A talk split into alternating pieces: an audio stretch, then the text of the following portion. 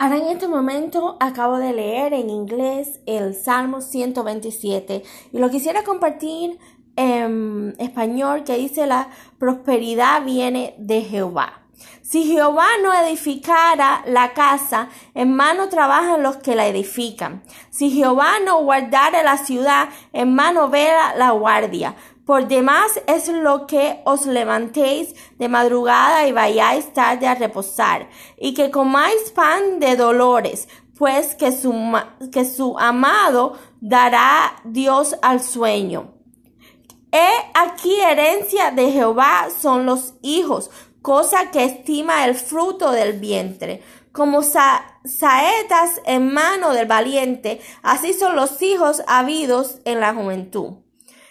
Bienaventurado el hombre que llenó su aljada de ellos. No será avergonzado cuando hablare con los enemigos en la puerta. Esto me toca mucho a mí porque yo no fui valiente en mi juventud en tener hijos. Yo no pude hacer eso. Es un testimonio de vida de mí.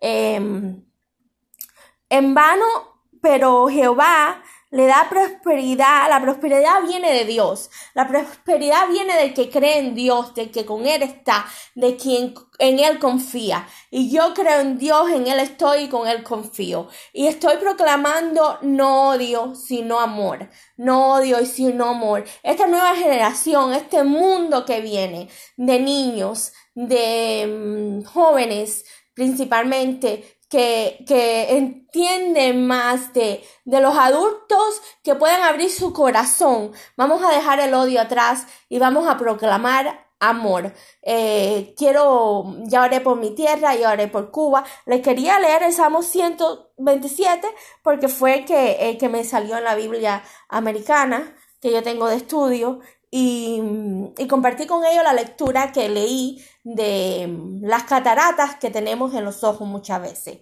Así que la prosperidad viene de Jehová. Y em,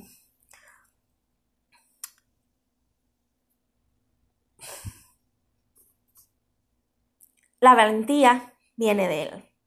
Así que los cuando hablare con los enemigos en la puerta, no será avergonzado.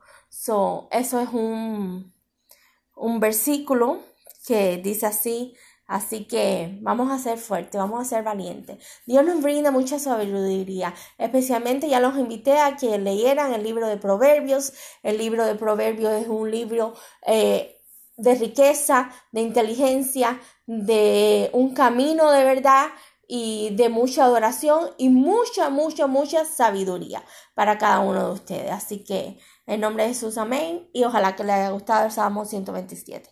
Otro libro más de la Biblia, que son los Salmos, que son cánticos y que son hermosos y nos dejan siempre una enseñanza. So, cada palabra bíblica, cada versículo, cada capítulo, cada libro que hay es para dejarnos una enseñanza y tomar de ello lo mejor que podamos. Así que, de nuevo, proclamemos amor y no odio. Esas son las palabras mías para hoy.